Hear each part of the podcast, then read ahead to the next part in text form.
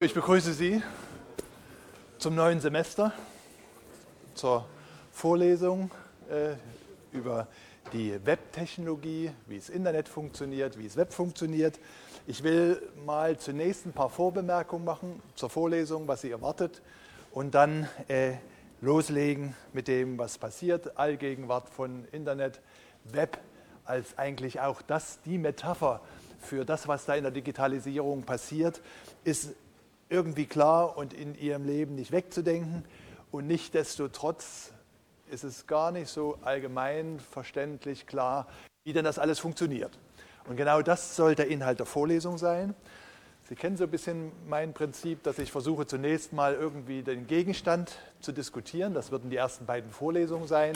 Eine Einführung in Internet, Internettechnologie. Zweite Vorlesung dann Einführung in Web und Webtechnologie. Und dann wird so ein bisschen klar, womit wir uns alles beschäftigen müssen.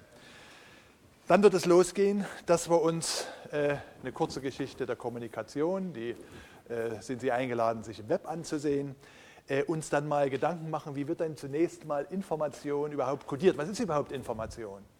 Wie wird die kodiert? Wie wird die Information in eine Form gebracht, dass ich sie über so ein Medium, über ein Netzwerk wie das Internet senden kann? Da gibt es allgemeine Gedanken zu, auch sehr viel äh, Forschung und Wissen. Und dann gibt es natürlich für die speziellen Typen von Informationen, also Grafiken, Videos, Audio, dann ganz spezifische Verfahren, die diese Audioinformation oder grafische Information oder Videoinformation in Bits und Bytes übersetzen. Die Bits und Bytes können dann entlang eines Netzwerkes in Form von elektrischen Impulsen, in Form von Lichtimpulsen Wer ganz traditionell will, kann das auch mit dem Wasserhahn machen. Wasser an, Wasser aus. Wasser an ist Bit 1, Wasser aus ist Bit 0. Die entsprechenden Anlagen, Schaltkreise wären dann wasserbetrieben sehr, sehr groß. Ich sage das mal mit einem Lächeln, weil in den Zeiten des Kalten Kriegs tatsächlich über sowas nachgedacht wurde, weil dort war nämlich etwas, was uns vielleicht auch bewahrt hat, dass da irgendjemand Atombomben abgeworfen hat das Wissen, wenn so eine Atombombe explodiert, dass dann Mikroelektronik spinnt. Und zwar vollkommen. Und da wurde dann nachgedacht, Mensch, wenn dann die normalen Rechner nicht mehr zu benutzen sind bei so einem Atomschlag, wie, was können wir denn dann für Rechner haben? Und da sind dann solche Ideen gekommen, wie machen wir das mal mit dem Wasserschlauch? Denn der Wasserfluss, der wäre nicht beeinflusst. Sie sehen, wie abartig Gedanken in einem Kalten Krieg sind.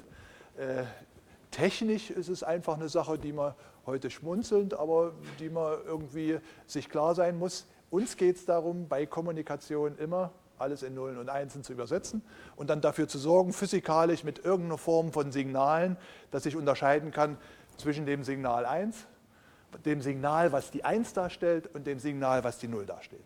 Okay, das ist also der erste Abschnitt der Vorlesung. Und dann äh, gucken wir uns äh, an äh, in dem zweiten Abschnitt, wie denn äh, das Internet funktioniert. Da müssen wir Netzwerke besprechen, da müssen wir besprechen die verschiedenen Schichten, äh, die es da gibt, die Protokolle. Das Kommunikationsproblem ist ein so riesiges Problem, dass es typischerweise zerlegt wird in Teilprobleme. Und diese Teilprobleme werden dann von Kommunikationsprotokollen gelöst und das Gesamtkommunikationsproblem, zum Beispiel Kommunikation im Internet, durch den Protokollstapel den IP-TCP, das sind die beiden wichtigsten Protokolle von einer riesen Vielzahl von Protokollen, die dann das Internet äh, äh, zum Funktionieren bringen. Die, diesen Kapitel, da gucken wir uns dann ein paar Anwendungen noch an, außer der Webanwendung, für die werden wir nämlich ein ganzes extra Kapitel spendieren und auch die Themen der Sicherheit im Internet werden wir ansprechen. So, und dann das abschließende Kapitel der Vorlesung wird dann sich um das Web drehen. Wie funktioniert das Web? Das Web ist eine Internetanwendung, eine Anwendung, die Internettechnologie nutzt. Die Anbindung an diese Internettechnologie geschieht über das äh, HTTP-Protokoll. Das ist ein Protokoll der Internetprotokollschicht. Und dann kann man anfangen, sich Gedanken zu machen, wie wir diesen tollen Informationsdienst zum Laufen kriegen. Die drei Säulen, die, äh, die, die Identifikation, die Universal Resource Identifier, das HTTP-Protokoll hatte ich erwähnt, die Sprache, um HTTP-Dokumente zu beschreiben, HTML. äh, in erweiterter Form dann, wenn ich auf grafische Dinge Rücksicht nehme, mit dem Cascading Style Sheets, mit den Erweiterungen für äh, beliebige äh, Dienstanwendungen XML. Dann wollen wir über das Webprogrammieren sprechen, Web Services, wollen uns mal im Detail angucken, wie so eine Suchmaschine funktioniert. Da laufen nämlich die ganzen Dinge, die wir da vorher besprochen haben, wunderbar zusammen. Wenn wir das schaffen, auch Peer-to-Peer-Netzwerke, bisschen Cloud Computing und Semantic Web. Es ist das komplexeste IT-System, was wir kennen. Folglich ist die Vorlesung auch sehr angereichert. Ich habe keine Chance, da irgendwie große Dinge wegzulassen. Äh, wir werden uns da sehr, sehr viel Wissen erarbeiten, wenn Sie Lust haben, in dem Thema Basissysteme. Äh, es gibt Literatur dazu, die nicht zuletzt aus der Vorlesung entstanden ist. Der dritte Band, die Webtechnologien, der steht schon hier da, der steht auch schon eine Weile im Web, aber der ist noch nicht geschrieben, fertig. Also da sind Herr Sack und ich noch immer äh, im Zeitdruck dabei. Hier sind die Termine. Wir haben drei Übungsgruppen. Sie können das irgendwie regeln, äh, zeitlich, äh, wie Sie das sinnvoll finden. Äh, äh, Matthias Bauer von unserem Lehrstuhl wird die Lehrveranstaltung betreuen und auch der Herr Malschow, der ist heute nicht da, der ist auf einer Konferenz. Die beiden Fachleute in dem Gebiet werden äh, mit Ihnen die Übung machen. Äh, Übungspapiere, Anmeldung wie üblich bitte hier äh, über das Moodle-System, äh, was wir da haben, HPI intern. Wenn ist jemand nicht aus dem HPI, dann muss er sich einfach mit, mit Herrn Bauer auseinandersetzen, damit Sie dann auch Zugang kriegen. So, und äh, wöchentlich gibt es wieder Übungsblätter, äh, die wir Sie bitten zu lösen. Auch über Moodle können die äh, erlangt werden. Im zu Beginn der Vorlesung müssen ja immer die Kriterien des Scheinerwerbs besprochen sein. Aktive Teilnahme an der Übung, wöchentliche Übungsaufgaben, Sie kennen unser Prinzip, äh, bitte wenigstens 50 Prozent, nicht auf 50 Prozent optimieren, auf 100 Prozent optimieren. Und wenn da mal schief geht, ist nicht so schlimm. Bei 50 gibt es dann immer Diskussionen, weil nämlich die äh, äh Übungsaufgaben äh, Zulassungskriterien für die Zwischenklausur die Endklausur sind. Zwischenklausur zählt, ich sage etwa ein Drittel, Endklausur zwei Drittel, äh, wollen dann, äh, wie wir das meistens machen, optional, wenn jemand glaubt, durch die Prüfung irgendwie nicht in seiner Leistungspracht erkannt worden zu sein, äh, wollen wir auch die Möglichkeit bieten, äh, das dann noch äh, zumindest partiell nachzudenken.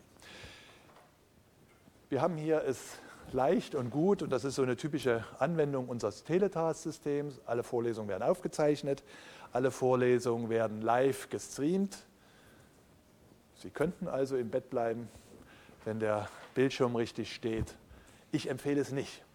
Und zwar nicht, weil ich es nett finde, hier nicht vor dem leeren Hörsaal zu stehen und weil ich es nett finde, in Ihre Augen zu gucken, sondern es ist halt die Gelegenheit, hier sofort Dinge zu besprechen mit Kommilitonen, die sich mit dem Gleichen befassen. Wenn Sie mal diesen großen Erfolg der MOOC sehen, dann ist genau das Geheimnis dort im Vergleich zu all diesen E-Learning-Anwendungen, dass diese soziale Komponente, dass ich mich austauschen kann, dass die da ist. Und wer jetzt nicht absolut autodidaktisch begabt ist, und das sind, glaube ich, ein Prozent der Bevölkerung, äh, der hat immer gut und besser, wenn er da in so einem Gruppenverband äh, da äh, Vorlesungen äh, hört und sich über Dinge hält. Das Teletask-System, Sie kennen das, ist der kleine Box. Äh, Herr Herzer und Frau Frau Fedran, die, die bringen das in Gang hier für Sie. Einfach anstecken, Computer, Mikrofon und, und Kamera und es läuft. Äh, das ist schon relativ lang, dass wir das äh, bei uns entwickelt haben. Das ist dann auch der, äh, der, der, ein, ein Keypoint für dieses OpenHPI-Entwicklung, dass wir auch direkt gesehen haben, was dieses OpenHPI, was die MOOCs Neues bringen im Vergleich zu den traditionellen Vorlesungsaufzeichnungen. Die beiden Herren Bauer und Malchow sind da auch an dem System, Entwicklung, Portal drumherum dabei. Also wenn Sie da Ideen haben, wenn Sie Bemerkungen haben, wenn Sie da mitmachen wollen, herzlich gerne. Es besteht die Möglichkeit, dass Sie dieses Multimedial, was da aufgezeichnet wird, äh, richtig zu einem Ihrem multimedialen Skript machen. Also Sie können sich da einen Zugang verschaffen und können sich dann die Aufzeichnung annotieren, können sich Dinge aufschreiben, können Links dazu einfügen, können sich Bemerkungen machen, also für diese dann vor der Prüfungsvorbereitung äh, gebrauchen können. Also die Idee ist, dass wir richtig mit den Aufzeichnungen auch Sie einladen wollen, zu arbeiten. In meiner Zeit wurde da ein Skript mit Papier und Stift gemacht. Äh, heute, wenn schon solche Mittel da sind, kann man auch dieses multimediale Skript nutzen. Unten sieht das dann so aus, eine Zeitleiste, dass Sie dann auch Ihre Bemerkungen, die jetzt nicht am Video stehen, sondern die wirklich im Zeitpunkt, äh, wo Sie im Video was annotieren wollen, äh, festgehalten wird, wo Sie dann auch zu Ihren Bemerkungen zurückkommen können. Was haben wir noch hier? Ja, alles gut, nicht? Über den Livestream-Kalender können Sie da zugreifen.